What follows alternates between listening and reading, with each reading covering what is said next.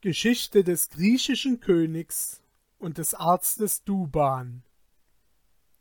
Wisse, antwortete der Fischer, es war in einer Stadt Persiens im Lande Suman ein König, der auch die Griechen beherrschte. Dieser war so aussätzig, dass kein Arzt ihn heilen konnte. Er hatte allerlei Medikamente getrunken, allein alles war vergebens. Nun kam einmal ein griechischer Arzt namens Duban in diese Stadt. Dieser hatte griechische, persische, türkische, arabische, lateinische, syrische und hebräische Bücher gelesen und alle in diesen Sprachen vorhandenen Wissenschaften studiert. Er wusste die Grundsätze ihrer Arzneikunst, kannte alle Pflanzen, die nützlichen und die schädlichen Kräuter, auch verstand er die Philosophie und hatte alle Wissenschaften umfasst.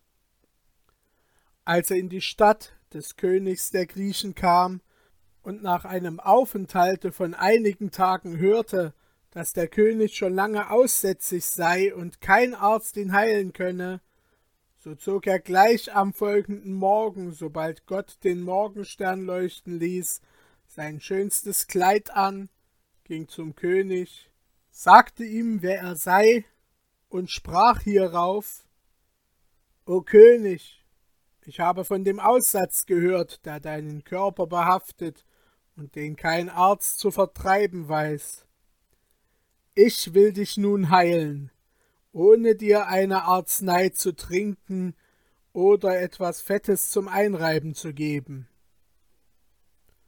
Als der König dies hörte, sagte er zu ihm Wenn du dies kannst, so will ich dich und deine Enkel reich machen, dir viel Gutes erweisen, und du sollst mein Haus und Tischgenosse werden.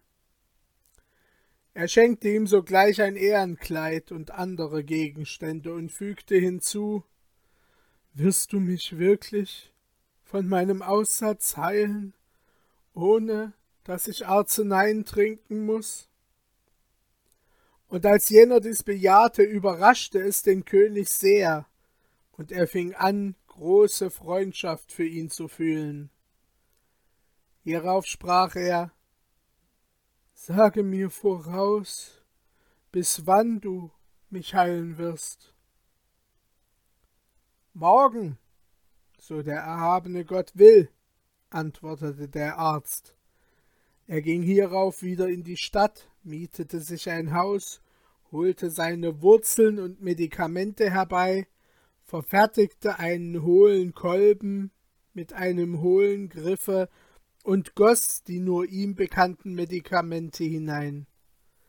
Er befestigte darauf den Kolben mit vieler Kunst und Geschicklichkeit, machte auch nach seinem besten Wissen Bälle dazu, und als alles vollendet war, ging er damit am andern Tage zum König, küsste die Erde vor ihm und wünschte ihm viel Ruhm und Glück.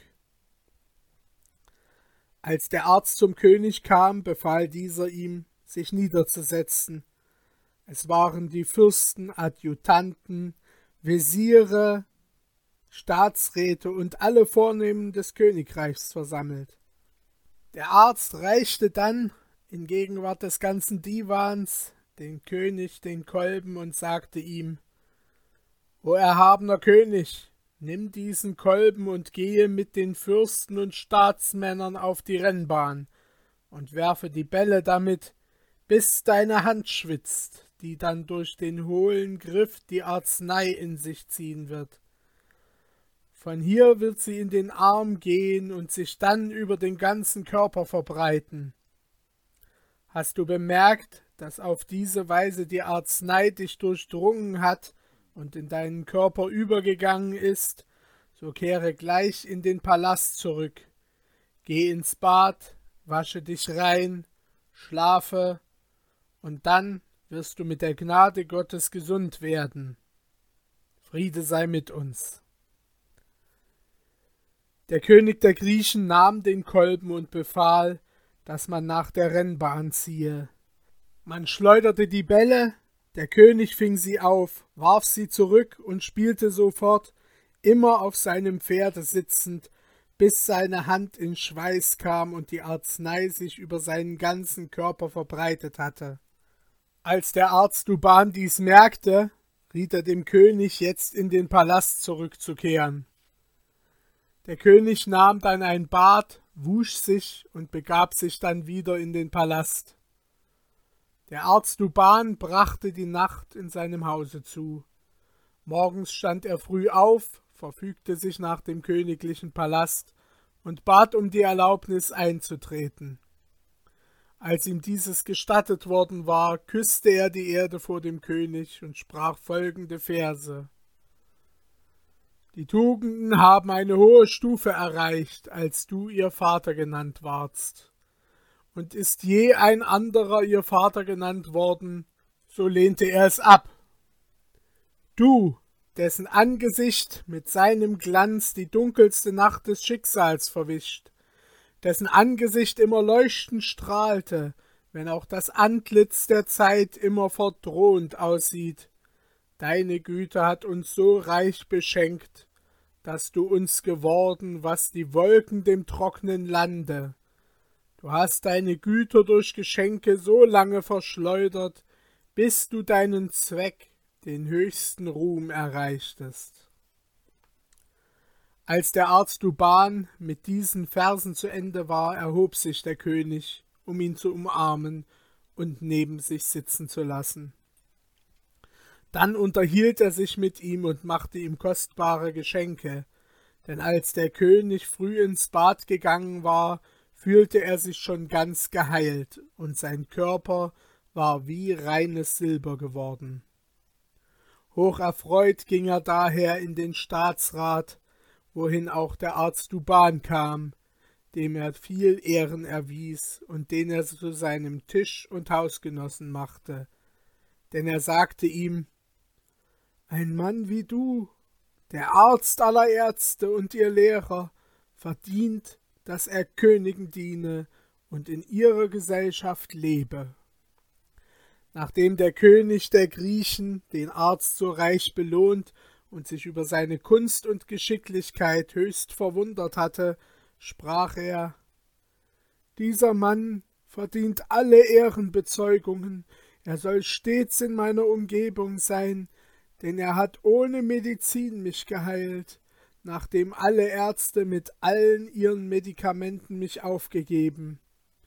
Er soll nun mein vertrauter Freund werden.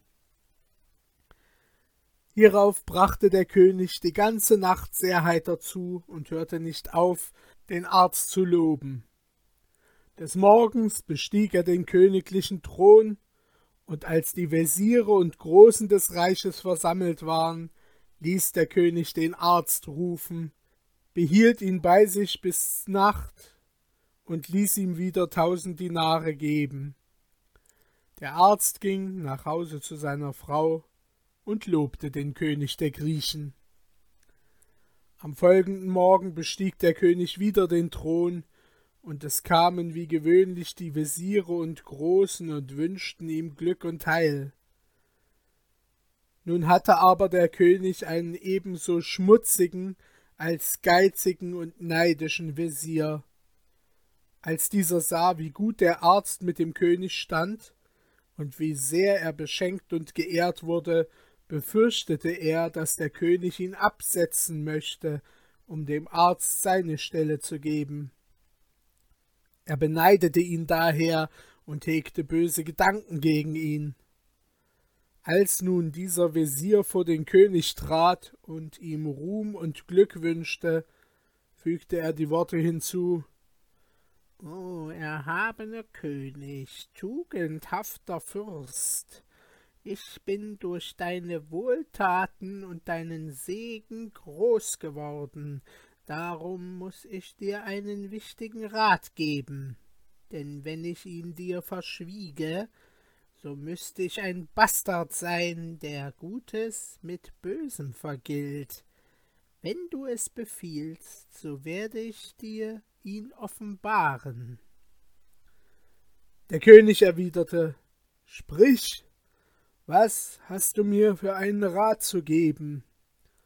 Und der Visier antwortete, O König, wer nicht die Folgen einer Sache voraussieht, der findet am Schicksal keinen Freund. Ich habe bemerkt, dass der König nicht auf dem guten Pfade geht, denn er hat seinem Feinde Gutes getan, der den Untergang seiner Regierung wünscht und seine Wohltaten missbraucht. Ja, du hast dich ihm so sehr genähert, dass ich für dich deshalb sehr besorgt bin. Wen meinst du? sagte der König. Wenn du schläfst, so erwache, antwortete hierauf der Visier, denn ich meine den Arzt Duban, der vom Lande Suman kam. Da fragte der König, und der wäre mein Feind? Der ist ja mein aufrichtigster Freund. Ich achte ihn mehr als alle Menschen, denn er hat mich geheilt, nachdem alle Ärzte an meiner Krankheit verzweifelten. Man findet in unserer Zeit seinesgleichen nicht wieder, weder im Orient noch im Okzident, nicht in der Nähe und nicht in der Ferne, und du wagst es, so etwas von ihm zu sagen? Ich werde ihm von heute an ein Monatsgehalt von tausend Dinaren mit allen seinem Range gebührenden Ehren festsetzen. Und wenn ich sogar meine Schätze und mein Königreich mit ihm teilen, so wäre es nur wenig im Verhältnis zu seinen Verdiensten. Ich glaube, du sagst dies nur aus Neid, und ich fürchte, ich könnte, wenn ich deinen Rat befolgte, es bereuen, wie der König Sindbad es bereute, seinen Falken getötet zu haben. Um Verzeihung, o König der Zeit, sprach der Visier, was ist das für eine Geschichte? Folgende, erwiderte hierauf der König.